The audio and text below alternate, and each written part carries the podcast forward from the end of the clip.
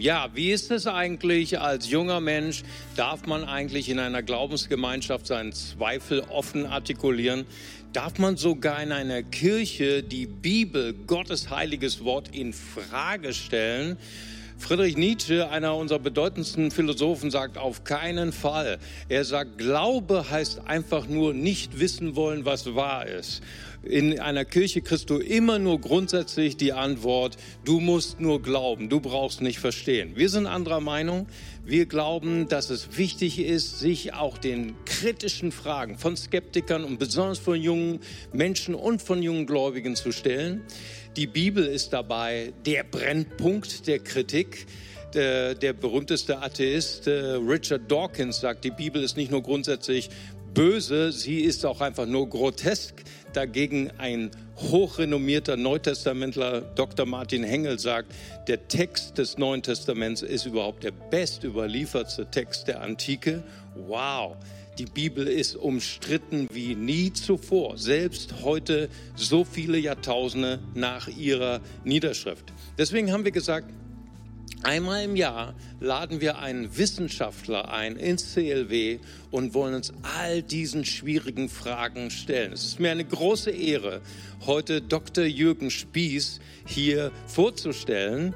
Er ist Althistoriker, ein sehr gefragter Redner in Vorlesungen in deutschen Universitäten, sogar in einer Universität in Novosibirsk.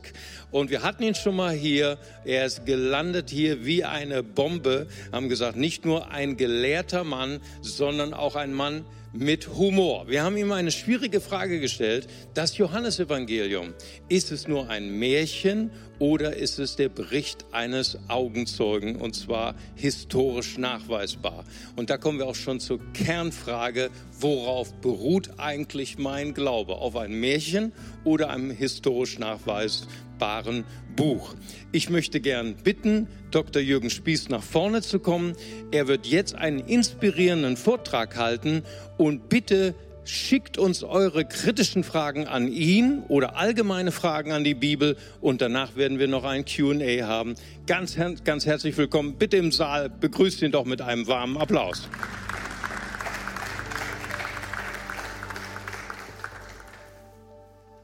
Ja, vielen Dank für den freundlichen Empfang. Ja, ich erinnere mich gerne an das letzte Jahr und unsere Gespräche und Begegnungen, die wir damals hatten. Das Thema war ja überschrieben, so ähnlich wie es heute Morgen ja auch schon mal anklang, Bibel meets Wissenschaft. Und es geht heute Morgen, wie es ja gerade gesagt worden ist, in besonderer Weise um, worauf beruht unser Glaube und da wieder ganz in besonderer Weise um das Johannesevangelium. Aber ich möchte einen Satz noch zu Friedrich Nietzsche und seinem Zitat, was eben genannt wurde, sagen. Da fiel der Begriff der Wahrheit. Und äh, Nietzsche ist bekannt geworden durch sein Wort Wille zur Macht. Und man hat, wie ein Professor für Philosophie in Bonn einmal gesagt hat, immer dann einen Begriff erkannt, wenn man weiß, wovon das das Gegenteil ist. Was ist bei Nietzsche das Gegenteil von Wille zur Macht? Und bei Nietzsche ist es Wille zur Wahrheit. Und Nietzsche hat gesagt, Platon und die Christen, die wussten, wenn es Wahrheit gibt, gibt es einen Gott. Das gehört nämlich zusammen. Gott und Wahrheit gehören zusammen. Nietzsche wollte aber nicht, dass es Gott gibt, also wollte er auch keine Wahrheit und hat Wille zur Macht verkündet. Bevor ich aber zu dem Thema komme, möchte ich mich doch ganz kurz vorstellen. Das habe ich letztes Jahr auch gemacht, etwas ausführlicher. Und es hat sich jetzt meine Biografie in den letzten eineinhalb Jahren nicht so sehr verändert, dass ich jetzt was komplett Neues über meine Vergangenheit erzählen könnte. Aber ich möchte doch zwei, drei Punkte nennen äh, für diejenigen, die mich noch nicht kennen, sodass man das auch etwas einordnen kann, was ich sage. Erstens, ich komme nicht aus einem christlichen Elternhaus. Ich bin groß geworden mit einem Wort meines Vaters, alles gelogen. Das hat er gesagt, wenn ein Politiker im Fernsehen sprach, wenn die Nachbarin was erzählte, alles gelogen. Wenn Sie mit so einem Wort aufwachen, haben Sie gute Chancen, ein sehr skeptischer und misstrauischer Mensch zu werden. Alles gelogen. In der Schule hatte ich einen Freund, wir waren ganz neu dann in der Klasse, der neben mir saß und der war Christ. Und er sprach davon, dass Jesus Christus von den Toten auferstanden ist. Das fand ich wirklich eine überraschende Mitteilung. Ich habe daraufhin begonnen, mich mit dem Neuen Testament zu beschäftigen und hatte genau diese Frage, hält diese Aussage, Jesus ist von den Toten auferstanden, wissenschaftlichen, historischen Überlegungen stand? Oder ist das einfach etwas, was man glauben muss? Religiöse Menschen glauben so etwas, weil was sollten sie auch sonst machen? Und ich habe dann viele Jahre meines Lebens, eigentlich bis heute, mich mit der Frage der Auferstehung aus historischer Sicht beschäftigt. Ich bin selber Christ geworden als Student der alten Geschichte. Ich habe in Gießen studiert und vor allen Dingen in München habe auch meinen Doktor in alter Geschichte gemacht. Das war die Geschichte Griechenlands und Roms und teilweise eben auch die Geschichte des Neuen Testaments, die ja auch das Leben Jesu und seiner Jünger spielt ja im ersten Jahrhundert. Und damit befassen sich auch Althistoriker. Das Zweite, ich war wenige Jahre verheiratet, da hatten wir, meine Frau und ich, mit unserem Kind einen sehr schweren Verkehrsunfall. Bei dem ist meine Frau gestorben, unser Kind auch. Ich habe als einziger diesen Unfall überlebt. Und das ist zweifellos das zweite epochale Ereignis in meinem Leben, nach dem ersten, dass ich Christ geworden bin. Und das zweite, dass ohne Vorankündigung, ohne alles, auf einmal meine Familie zerstört war, Frau und Kind nicht mehr lebten. Das gehört auch zu meiner Biografie. Und dann etwas Drittes, was ich unterstreichen möchte. Ich bin Historiker und kein Theologe und spreche über ein Thema, über das meist Theologen sprechen, nämlich das Johannesevangelium etwa oder worauf beruht der christliche Glaube. Ähm, ich spreche als Historiker darüber. Und Historiker haben natürlich durch ihre Ausbildung einen speziellen Blick auf Texte und Ereignisse. Aber wie ich schon sagte, ich bin Althistoriker. Althistoriker beschäftigen sich auch mit dem ersten Jahrhundert nach Christi Geburt. Das machen auch Theologen. Von daher haben wir es teilweise mit den gleichen Texten zu tun. Teilweise sehen wir die Sachen ein bisschen anders. Und Sie bekommen also jetzt heute, morgen eher mal den Blick eines Althistorikers als den eines Theologen. Von daher bin ich auch nicht in jeder theologischen Frage jetzt ganz tief drin, aber ich kann Ihnen sagen, wie ein Althistoriker sowas sieht. Und zwar gerade die Frage, worauf beruht der christliche Glaube und wie ist das mit den Evangelien und da ganz besonders mit dem Johannesevangelium? Was denkt man als Historiker darüber? Was denkt man über die Frage der Augenzeugenberichte? Darum also soll es heute Morgen gehen. Worauf beruht der christliche Glaube? Da kann man zunächst mal sagen, der christliche Glaube beruht natürlich auf dem Leben, dem Tod und der Auferstehung von Jesus Christus. Deshalb ist es der christliche Glaube. Leben, Tod und Auferstehung von Jesus Christus. Wir erfahren etwas über Leben, Tod und Auferstehung von Jesus Christus durch die Schriften des Neuen Testamentes, durch die Evangelien, aber auch durch die Apostelgeschichte oder auch die Briefe und die Offenbarung des Johannes. Richard Dawkins wurde eben ja auch schon zitiert, den möchte ich dann auch gerne zitieren.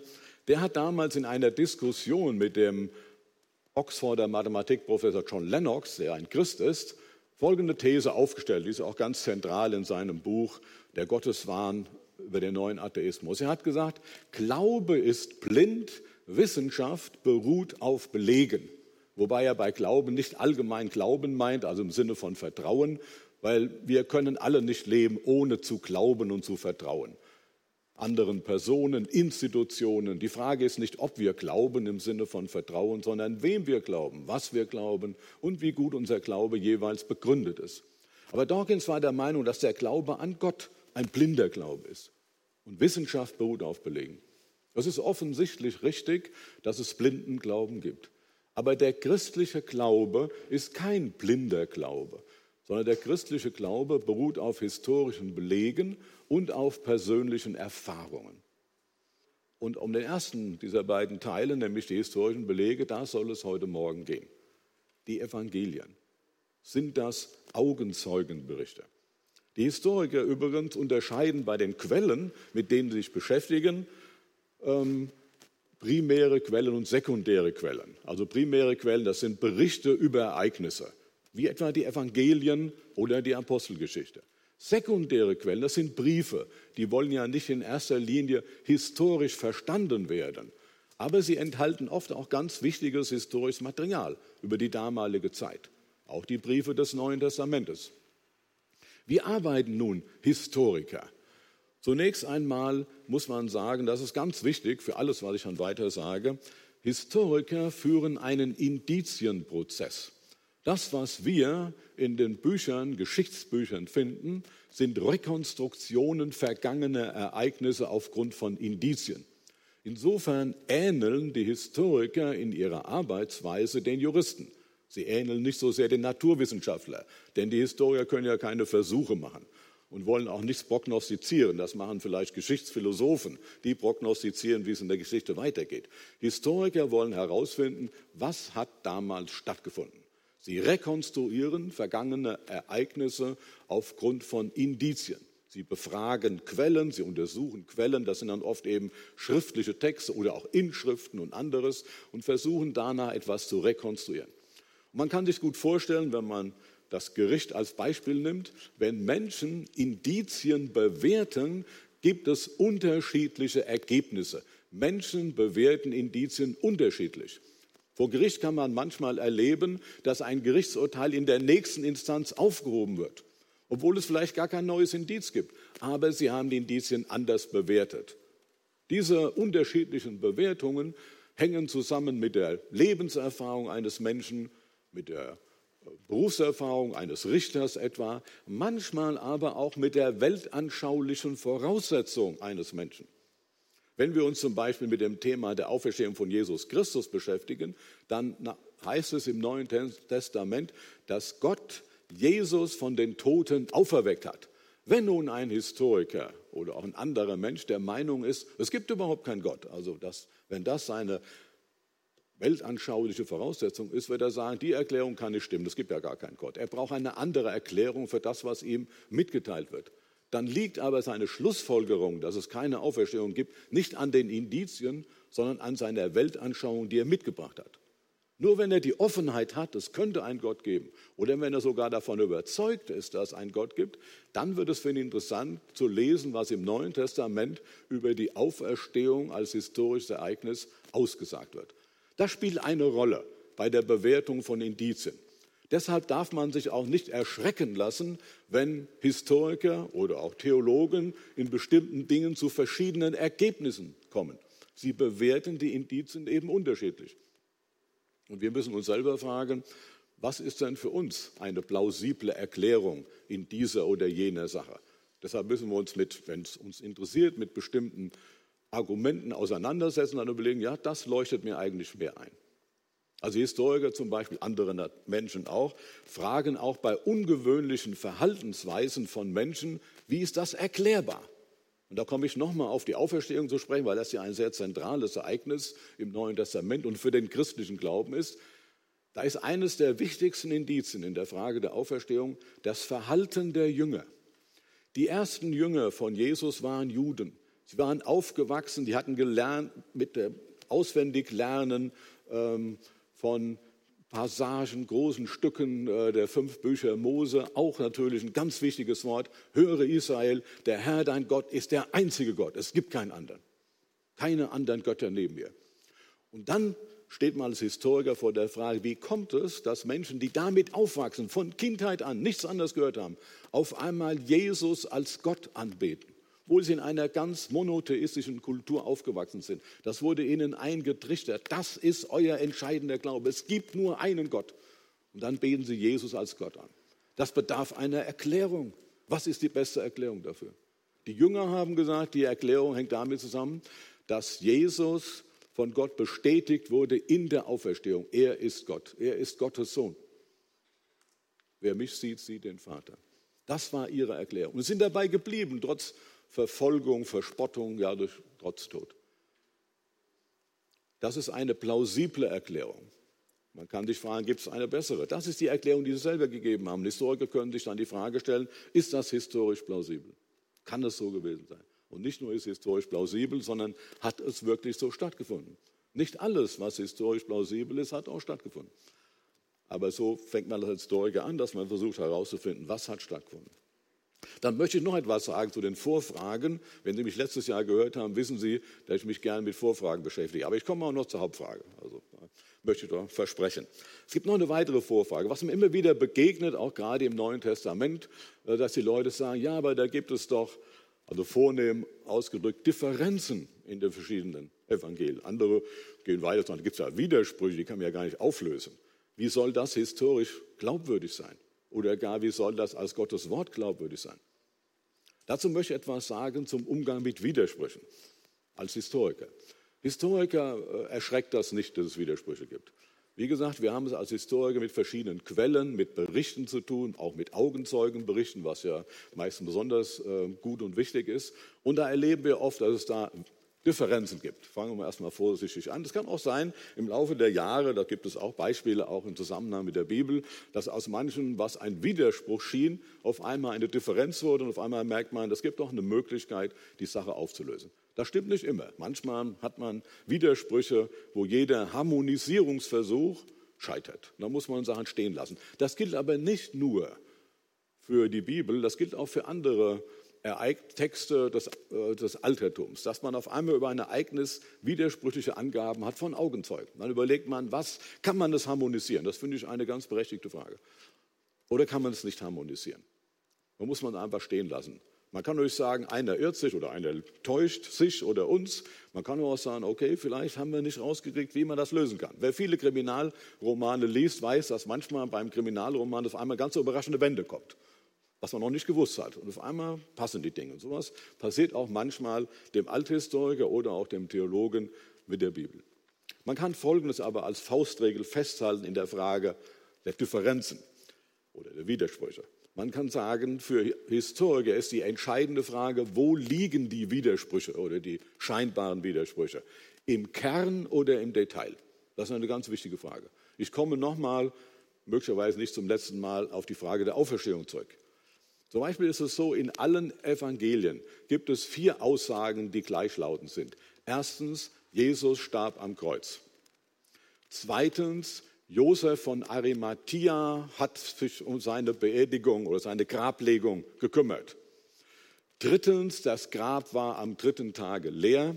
Und viertens, die Zeugen für das leere Grab waren Frauen. Das ist überall drin. Es gibt noch mehr Sachen, die im Zusammenhang der Auferstehung in den Evangelien drin sind. Aber das sind vier sehr zentrale Aussagen. Und das heißt, wenn wir uns als Historiker mit dem Neuen Testament beschäftigen und mit der Frage der Auferstehung, müssen wir mit dem anfangen, was alle gleichlautend schreiben.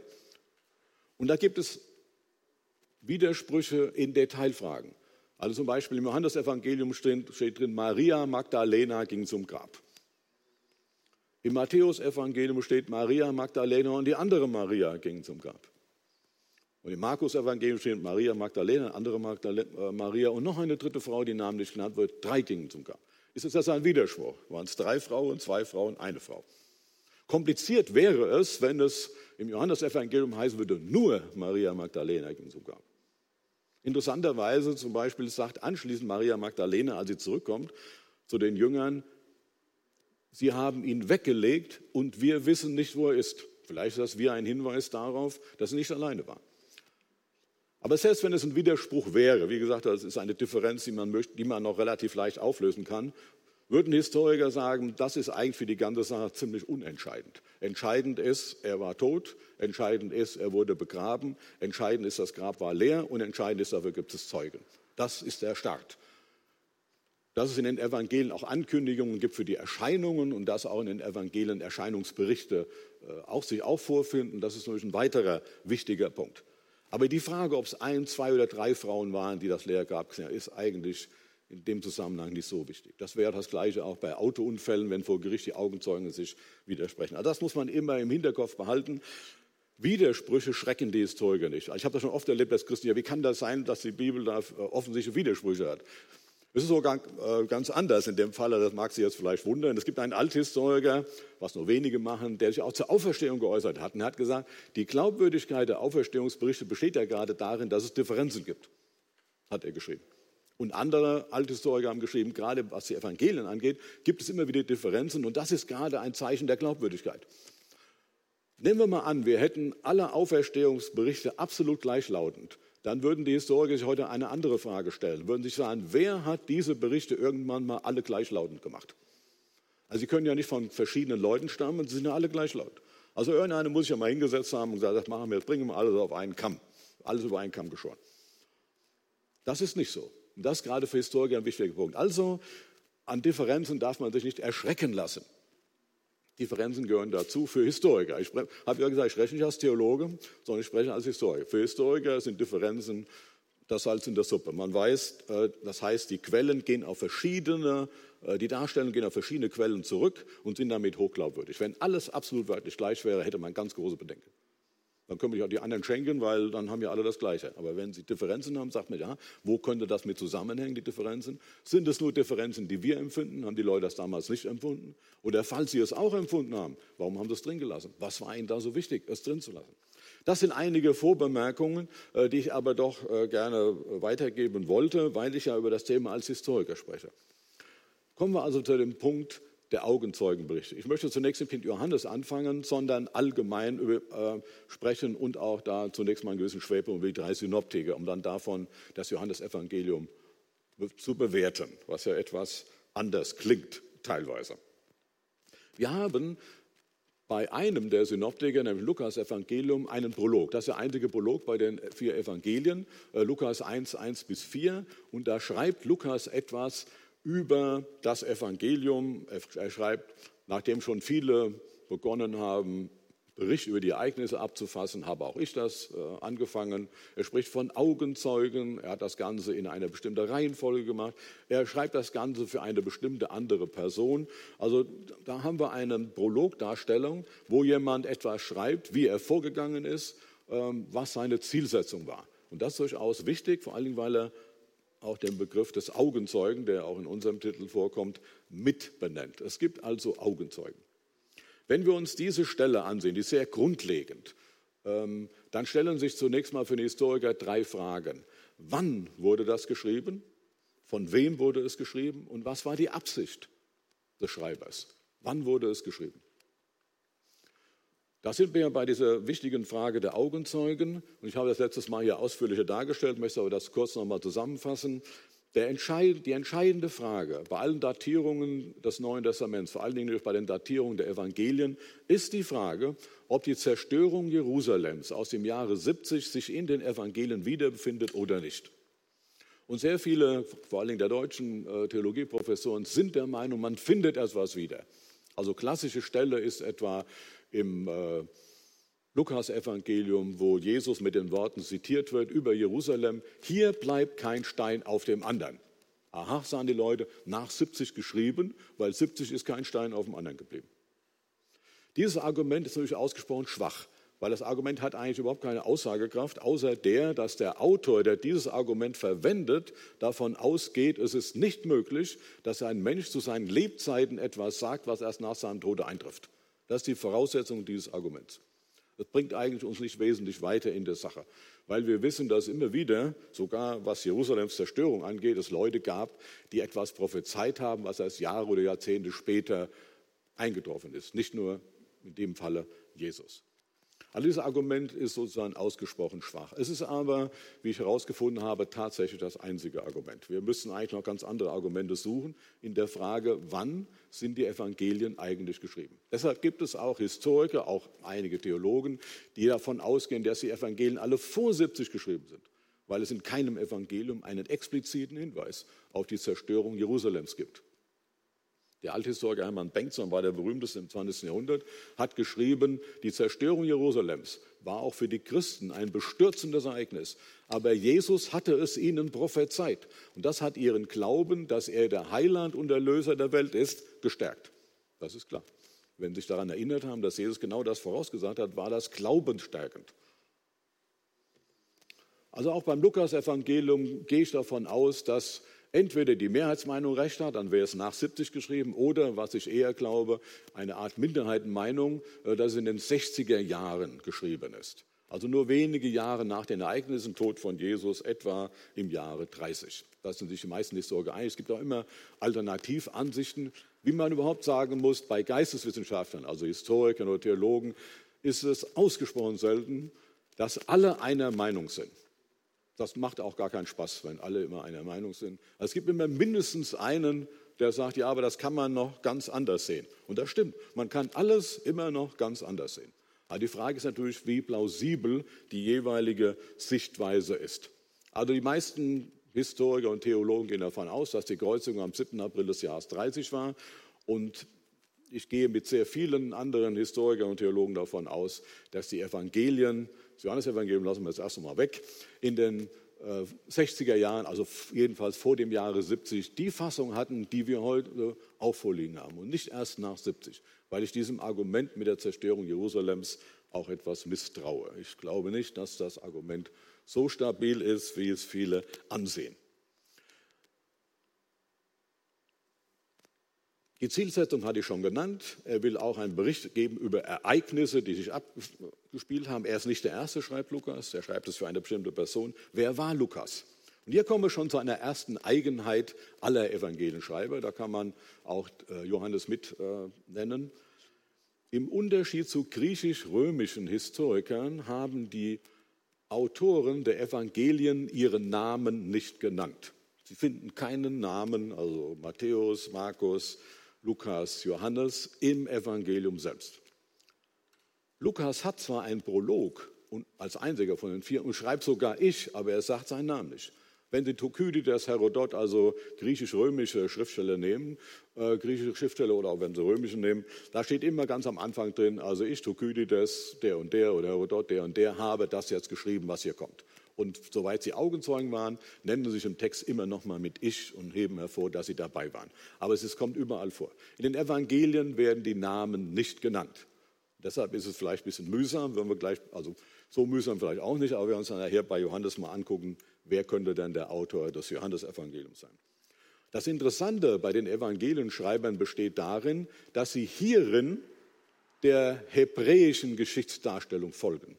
Denn im Alten Testament bei den Geschichtsbüchern finden Sie auch keinen Verfassernamen. Das heißt, Sie haben sich in dieser Tradition gesehen. Das Entscheidende nämlich bei der Geschichtsschreibung ist nicht, wer es geschrieben hat, sondern was drinsteht. Das kann man auch an etwas anderem sehen, was Ihnen vielleicht zunächst ein äh, bisschen sehr seltsam, also äh, minimal vorkommt, aber nicht uninteressant ist. Wenn man heute die Handschriften sich anguckt, eben aus dem zweiten und späteren Jahrhundert, steht dann, hat man drüber geschrieben, weil ursprünglich gab es keine Überschrift, steht drin Evangelium nach Matthäus, nach Markus, nach Johannes, nach Lukas. Kata auf Griechisch, nach, nach. Nicht den Genitiv des, also steht nicht da Evangelium des Matthäus, Evangelium des Markus, sondern Kata nach. Das kann man sagen, wo ist da der Unterschied? Aber man kann einen Unterschied finden. Bei Evangelium nach heißt das, es gibt ein Evangelium, das ist das Evangelium. Und hier ist die Fassung des Evangeliums nach Markus. Also wird betont, dass es das eine Evangelium gibt. Wir haben hier halt die Fassung des Markus, des Matthäus, des Lukas und des Johannes. Bei das würde der Autor stärker hervorgehoben. Das ist jetzt das, Matthäus, das Evangelium des Matthäus und so. Also da ist ein Unterschied, den viele für sehr bedeutsam halten. Wie man überhaupt sagen muss, dass wahrscheinlich schon im äh, Hebräischen, dann aber auch bei den Evangelienschreibern, das Nicht-Auftauchen des eigenen Namens eben mit einer besonderen Zurückhaltung beantwortet werden muss. Das heißt, in Evangelien geht es nicht darum, ob es Matthäus, Lukas oder Johannes geschrieben hat, sondern es geht darum, dass es, Matthäus, dass das Evangelium von Jesus ist. Und die Apostelgeschichte wurde ja von Lukas geschrieben. Es geht nicht darum, dass sie von Lukas geschrieben worden ist, sondern dass es ein Text ist, der sich hauptsächlich mit Paulus beschäftigt. Der Inhalt ist das Entscheidende. Deshalb die Zurückhaltung dessen, der es beschreibt. Und beim Apostelgeschichte wissen wir, da gibt es Wir-Stellen. Das heißt, Lukas war teilweise mit dabei. Es gibt Wir-Stellen. Aber er nennt seinen Namen nicht. Also wir erfahren den Namen nicht im Prolog oder im Text. Dann gibt es noch eine Besonderheit gegenüber griechisch-römischen Geschichtsdarstellungen. In den Evangelien, in allen vier Evangelien, gibt es hauptsächlich direkte Rede. Bei griechisch-römischen Schriftstellern gibt es hauptsächlich, gibt es, also 50 Prozent aller Reden sind direkte Rede in den Evangelien. Bei den anderen sind etwa 15 bis 20 Prozent direkte Rede. Direkte Rede bedeutet, es sind direkt sozusagen A, B, A, B, Question, Answer. Es geht sofort hin und her und man hat einen unmittelbaren, lebendigen Eindruck. Indirekte Rede bedeutet auch mehr Beeinflussung des Schreibers, weil er das jetzt ja selber in eigenen Worten formuliert, was sich da abgespielt hat. Und das war typisch äh, hebräisch, direkte Rede, das findet man auch im Alten Testament. Aber typisch griechisch-römisch war indirekte Rede. Interessanterweise hat Flavius Josephus, ein Jude, als er den Römern, den römischen Bildungsbürgern darstellen wollte, wie die Juden so leben, hat er die direkten Reden der Genesis fast alle in indirekte verwandelt, weil das eben so üblich war. Auch hier sehen wir, dass die Autoren der Evangelien sich in der Tradition sehen, eben des Alt, der Schriftsteller über Geschichtsbücher ähm, aus dem Alten Testament. Das ist sozusagen das, ähm, was ihr Vorbild ist. Kommen wir mal äh, zu dem Johannesevangelium. Das ist ja ein, soll ja ein Schwerpunkt sein. Viele empfinden das Johannesevangelium als ganz anders. Sagen, ja, aber wenn man das liest, so lange Reden, auch inhaltlich ganz andere Reden, ist das nicht ein ganz anderes Evangelium? Ist das überhaupt von einem Augenzeuge? man hat tatsächlich im zweiten Jahrhundert, also im 19. Jahrhundert, hat man tatsächlich in der deutschen Theologie behauptet, das Johannesevangelium ist, um unseren Titel zu zitieren, eher ein Märchenbuch. Das hat irgendein Autor in der Mitte oder am Ende des zweiten Jahrhunderts geschrieben. Der hatte gar keine Ahnung, der hatte eine Distanz also von 150, wenn nicht noch mehr Jahren. Äh, da ist gar nichts echt, da kann man gar nichts mit anfangen. Also Mitte bis Ende des zweiten Jahrhunderts. Es gibt einige Ähnlichkeiten, das hatte ich eben ja schon gesagt. Also auch der Verfasser wird nicht genannt. Äh, Im Unterschied also zu griechisch-römischen Autoren, also ähnlich wie anderen äh, Evangelienschreibern. Es gibt auch die Ähnlichkeit der direkten Rede die, und der Dialoge, was also hoher Anteil ist, höherer Anteil als bei anderen. Aber es gibt eben auch Differenzen. Zunächst möchte ich zum Datum, ich will ja nicht sagen, es ist der Humor Gottes, aber doch zum Datum etwas sagen. Diese Debatte war Anfang des 20. Jahrhunderts sehr schnell beendet, als man, um, glaube ich, im Jahr 1920 hat man ein Papyrus gefunden. Ähm, das ist der älteste Papyrus den man aus einer Abschrift aus dem Neuen Testament gefunden hat. Und zwar ist das ausgerechnet ein Abschnitt aus dem Johannesevangelium, aus dem Kapitel 18. Und zwar wird er meistens, das mag Sie dann manchmal überraschen, sogar ziemlich genau aufs Jahr datiert, was mir auch seltsam vorkommt. Manchmal wird gesagt, der stammt aus dem Jahre 125. Manche gehen ein bisschen weiter, sagen 120, 130, manche machen es ganz weit, sagen, der ist irgendwo aus 100 bis 150. Das heißt, wer sich auf der einen Seite von 125 wegbewegt, macht es gleichzeitig auf der anderen auch. Also das weiteste Wert zwischen 100 und 150. Natürlich dieser Fund dieses Papyrusstücks aus Johannes 18 äh, hat natürlich dazu geführt, dass die Debatte beendet war, ob das Johannesevangelium vom Ende des zweiten Jahrhunderts stammt. Das konnte schlecht der Fall sein, wenn man Papyrus hat vom Anfang des zweiten Jahrhunderts von dem Johannesevangelium. Es ist nicht das Original. Manche sind auch sagen, ja, aber wenn es nicht das Original ist, wer weiß, was daraus geworden ist im Laufe der Jahrzehnte oder Jahrhunderte muss hier sagen, das sind ja, was diesen Text angeht, nur wenige Jahre, ganz wenige Jahrzehnte. Die meisten setzen ja das Johannesevangelium auf die 90er Jahre des ersten Jahrhunderts an, also möglichst nah an diesen Papyrustext. Ähm, der Bischof Robinson war ein ganz berühmter Mann im 20. Jahrhundert, kein besonders frommer Mensch, hat die Gottestod-Theologie begründet. Der ist der Meinung, dass sich in keinem Evangelium ein Hinweis auf die Zerstörung Jerusalems findet, auch nicht im Johannesevangelium. Deshalb sagt er, auch das Johannesevangelium muss vor 70 geschrieben sein. Warum erst 90? Wo ist der Beleg dafür, das so spät äh, zu datieren? Das muss auch früher gewesen sein. Also dieser Papyrusfund hat dazu geholfen, dass man das Johannesevangelium nach vorne rückte. Insgesamt sind also die Texte des Neuen Testaments viel besser äh, bezeugt mit Abschriften als andere. Also wir haben zum Beispiel Johannes Evangelium komplett auf einem Papyrus um das Jahr 200. Äh, also fast komplett. Ich komme ja noch zu einer Eigenheit äh, des Johannes Evangeliums. Fast komplett um das Jahr 200. Das ist Gut 100 Jahre Differenz. Sagt einer, oh, so ganz schön lang, 100 Jahre. Nur man muss das auch vergleichen. Von Tacitus haben wir die allerersten Handschriften 800 bis 900 Jahre später nach dem Original. Platon 1300 Jahre später. Na, muss ich mir vorstellen, 1300 Jahre liegen sich im Original und der allerersten, ältesten Handschrift, die wir haben. Trotzdem zweifelt jetzt keiner dran, dass das das Original äh, richtig wiedergibt. Also da ist äh, die Situation, was das Neue Testament geht, angeht, außerordentlich günstig. Dann hat man gedacht, ja, dieser Johannes, der hat äh, auch historisch kein Interesse, äh, obwohl manches interessant ist, was einem vielleicht im ersten Moment auffällt. Im Johannesevangelium kommen 13 Ortsbeschreibungen vor, die finden sich nur bei ihm. Kana in Galiläa, der Teich von Bethesda, Sycha, alle möglichen. Also 13 der 20 Orte im äh, Neuen Testament sind im Johannesevangelium, also in den Evangelien, sind beim Johannes. Johannes ist auch viel präziser, was die Zeitangaben angeht. Bei den anderen heißt es danach, anschließend und so.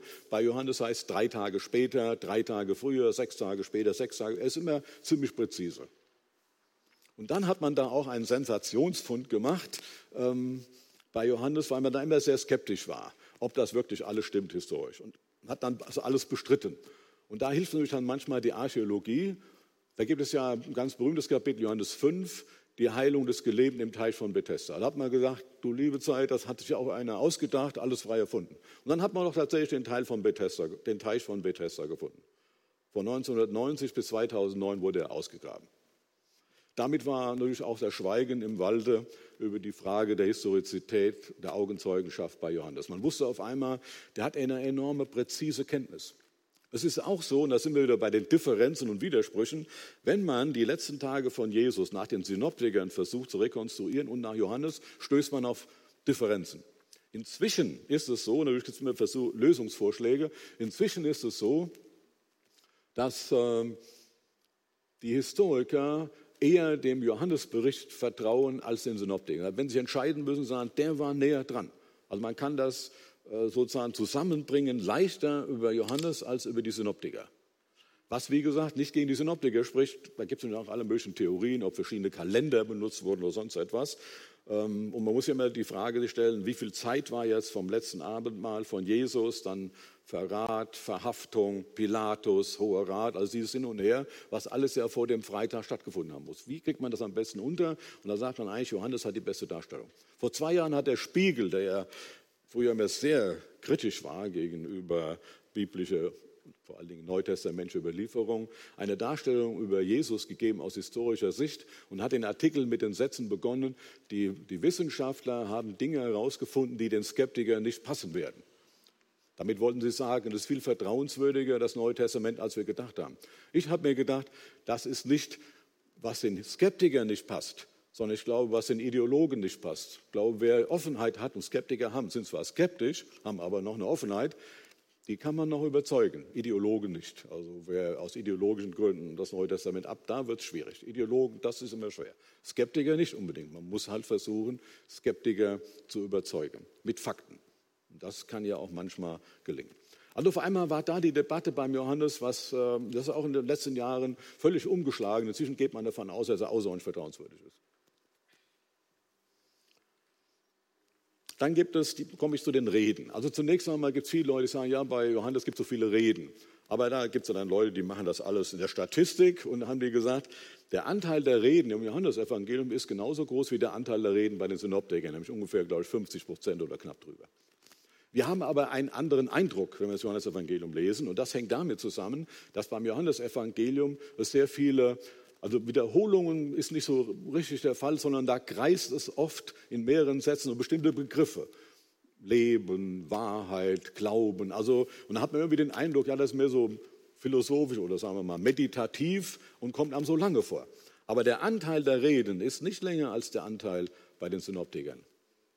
Und er macht es genauso eben wie die Synoptiker, reden sozusagen direkt und nicht indirekt wie griechisch-römische Historiker und auch Dialoge, alles, also da ist er genau gleich wie die anderen. Das andere, was manchmal eingewandt wird, wie ist das mit der Christologie? Hat nicht das Johannesevangelium irgendwie eine höhere oder andere Christologie ähm, als etwa die anderen Evangelien? Auch dazu muss man sagen, der entscheidende Punkt der Christologie ist ja, Jesus ist der Messias Gottes. Das kommt bei den Synoptikern auch vor, auch bei Johannes. Da ist keine höhere, das ist auch seine Aussage. Vater und Sohn. Er ist der Sohn, der eingeborene Sohn. Vater, Sohn, Gott, Jesus gibt es auch bei den Synoptikern. Der Unterschied bei Johannes besteht darin, dass es bei ihm häufiger vorkommt. Gerade diese Kombination kommt bei ihm häufiger vor. Aber man kann nicht sagen, eine höhere, weil er eine andere hat. Das ist genau das Gleiche. Das Einzige, was Johannes tatsächlich anders hat, was es bei ihm gibt, bei den anderen nicht, ist die Präexistenzfrage. Jesus die Prä am Anfang war das Wort oder auch dann, ehe Abraham war, bin ich. Also die Präexistenz Jesu, das ist tatsächlich eine Formulierung oder eine Darstellung, äh, die wir nicht bei den Synoptikern kennen. Das ist aber schon das Einzige. Ja, wie ist das nun mit dem Johannesevangelium und den Fragen der Augenzeugenberichte? bei den anderen drei ist es so, Lukas war der Begleiter des Paulus in der Apostelgeschichte und er hat auch zurückgegriffen auf andere. Er hat, es gibt viele Berichte, also muss ja andere Berichte ihm vorgelegen haben. Man denkt auf Markus Evangelium.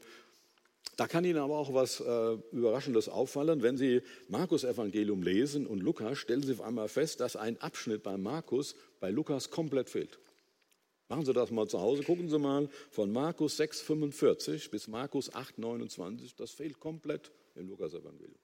Und wenn Sie das durchblättern, brauchen Sie nur die Überschriften, die da gesetzt sind, äh, lesen, stellen Sie fest, sind viele interessante Dinge passiert an Heilungen und sonstigem. Das hat Lukas alles gar nicht. Deshalb vermutet man, wenn er das Markus-Evangelium benutzt hat, wie viele denken, hat er also auch vor sich liegen gehabt, dann hat er nicht das Markus-Evangelium vor sich liegen gehabt, was wir heute haben, sondern irgendwie eine frühere Fassung oder den Ur-Markus oder wie man das nennen will. Weil diesen Abschnitt hat er nicht. Matthäus hat ihn. Matthäus hat auch diesen Abschnitt. Oder sie gehen alle auf ähnliche Quellen zurück. Aber dieser Passus, dass also bei Lukas dieser Abschnitt fehlt, weist darauf hin, dass er nicht den Markus äh, vor sich hatte, den wir heute vor uns haben. Markus selber gilt als der Übersetzer oder muss auch sagen, als derjenige, der die Gedanken von Petrus weitergegeben hat.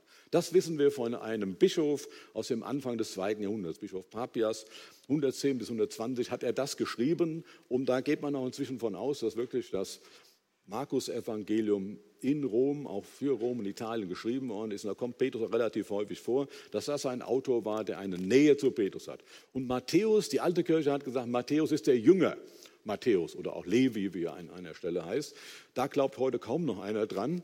Und zwar aus, aus folgendem Grund, weil man sagt, der, diese Sprache des Matthäus, der hat eine derartig gute Kenntnis des Alten Testaments und die Sprache, die wirkt so theologisch geformt.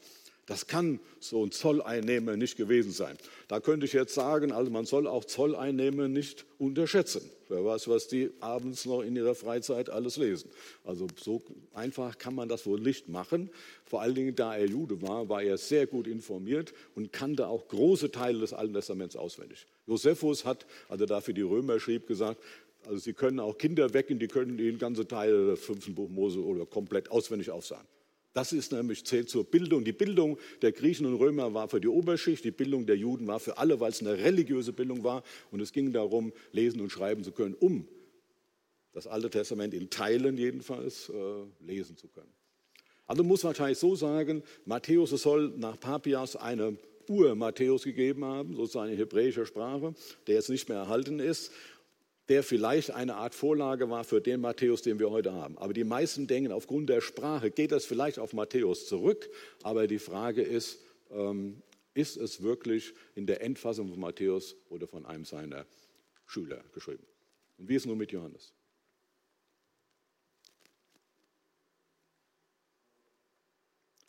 Über Johannes erfahren wir etwas am Ende des 20. Kapitels. Johannes 20, 30 bis 31, da schreibt er etwas über seine Zielsetzung. Dies ist geschrieben, damit er den Glauben hat, dass Jesus Christus der Messias ist, Sohn Gottes. Damit er zum Glauben kommt. Das ist eine Zielsetzung, ein Epilog. Das ist der einzige Epilog in den Evangelien bei Johannes. Aber es wird nicht so den Autor ausgesagt. Dass der Autor ein Augenzeuge ist, das kann man aber auch erfahren, wenn man zum Beispiel Johannes 1, Vers 14 liest. Da heißt es, wir haben gesehen. Da bezieht sich der Autor ein in die, die ihn gesehen haben. Wir haben gesehen.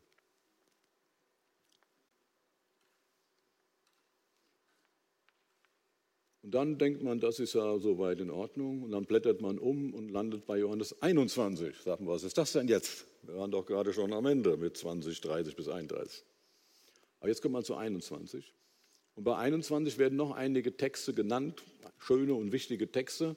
Und da sind sich die Exegeten, soweit ich gelesen habe, einig, dass sie auch von Johannes kommen, vom Stil her, von der Sprache und dem äh, Aufbau. Ähm, aber der Schluss ist anders. 24, 25, da gibt es dann einen Hinweis über den Autor. Und zwar der Lieblingsjünger hat das Evangelium geschrieben. Und jetzt hat vielleicht eine Schule oder Jünger des Jahrhunderts haben diese Texte, die auf Johannes zurückgehen, noch angefügt an das Evangelium. Also das war etwas, was sozusagen immer mitlief, aber jetzt angefügt worden ist. Der Lieblingsjünger. Wer ist der Lieblingsjünger? Machen wir es ganz kurz. Der Lieblingsjünger kommt ein paar Mal vor im äh, Johannesevangelium. Er hat am letzten Abendmahl von Jesus teilgenommen. Laut den Synoptiker waren das nur die zwölf Jünger Jesu, also muss er einer von den zwölf Jüngern waren. Der Lieblingsjünger ist mit Petrus zum Grab gelaufen, also ist der Lieblingsjünger nicht Petrus, sondern von Petrus unterschieden. Und der Lieblingsjünger stand am Kreuz und übernimmt sozusagen die Fürsorge für Maria, äh, Johannes 19, 35.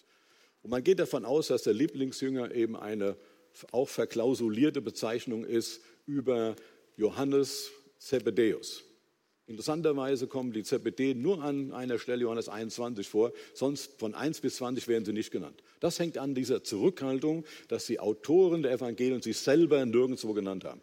In den Synoptikern kommen die Zebedeus-Söhne mehrfach vor, im Johannesevangelium nicht. Aber Johannes wird auch bei den Synoptikern oft als der genannt, der zum engsten Kreis, also zu den persönlichen Freunden von Jesus gehört haben. Er ist mit ihnen zusammen. Also muss man, man kann wohl so sagen, Johannes 1 bis 20 ist, geht auf den Apostel direkt zurück, bis auf eine kleine Passage. Und Johannes 21 geht zwar auch auf ihn zurück, inhaltlich und sprachlich, wurde aber erst später von anderen angefügt. Und zwar auf den Johannes, der der Apostel Johannes ist. Wann ist es geschrieben? Hatte ich gesagt, gibt es eben verschiedene Möglichkeiten. Entweder tatsächlich, wie Robinson meint, vor 70. Viele andere denken, es sei später, aber es gibt meiner Meinung nach keine so überzeugenden Gründe für eine spätere Verfasserschaft. Zu einem möchte ich noch etwas sagen. Ich hoffe, dass ich meine Zeit noch nicht grandios überzogen habe.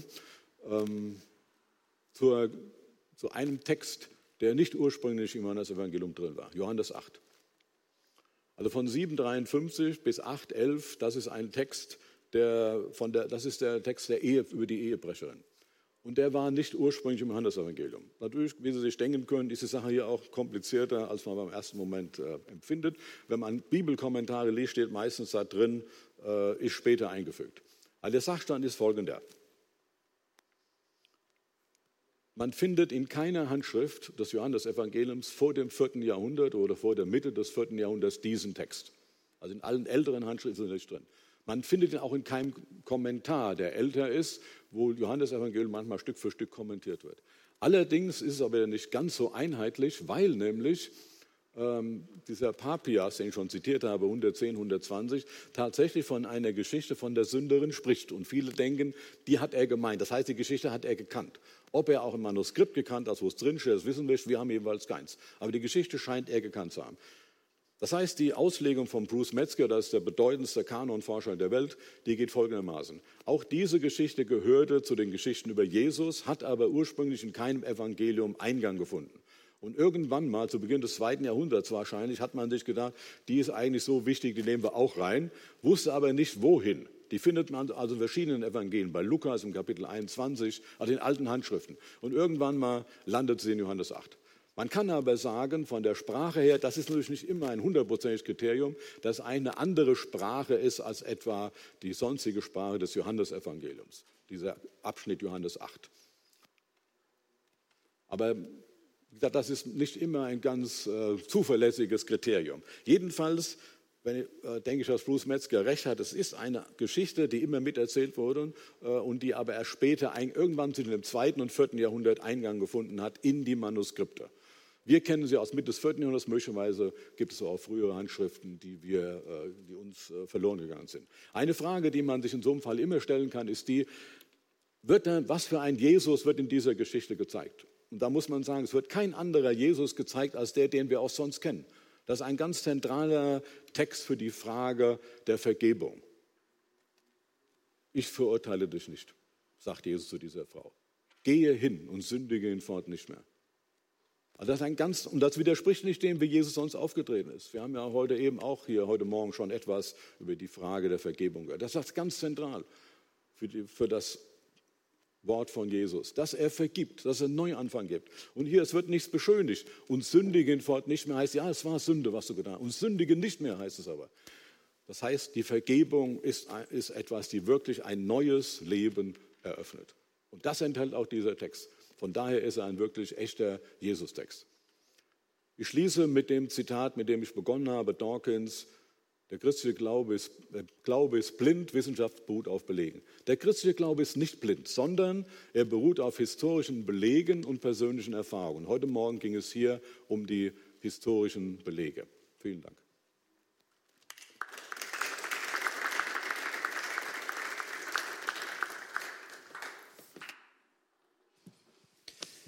Ja, ganz herzlichen Dank, Dr. Spieß, für diesen inspirierenden Vortrag.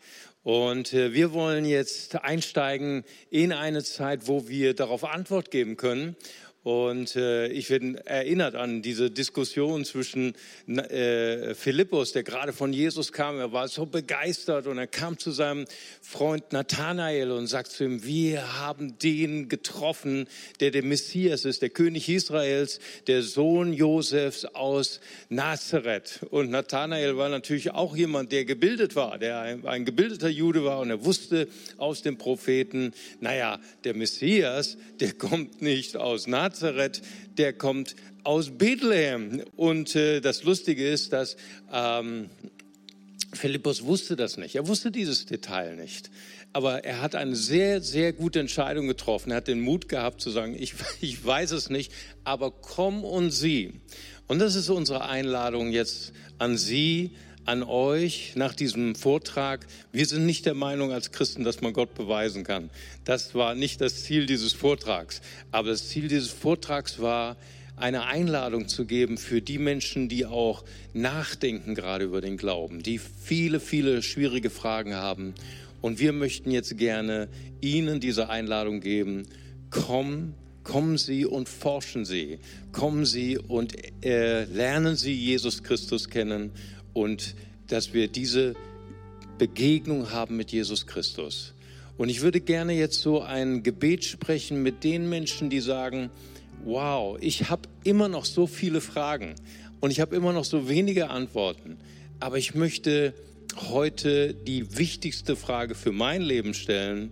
Jesus, wenn es dich wirklich gibt, wenn du wirklich Realität bist, komm in mein Leben, zeig dich mir, in den großen und kleinen Zeichen des Lebens, denn ich brauche dich so sehr. Und wenn Sie dieses Gespräch, dieses Gebet gerade jetzt mit mir beten wollen, ein Gebet, wo wir Jesus Raum geben in unserem Herzen, dann möchte ich Sie einladen, das mit mir zu beten. Jesus, ich danke dir.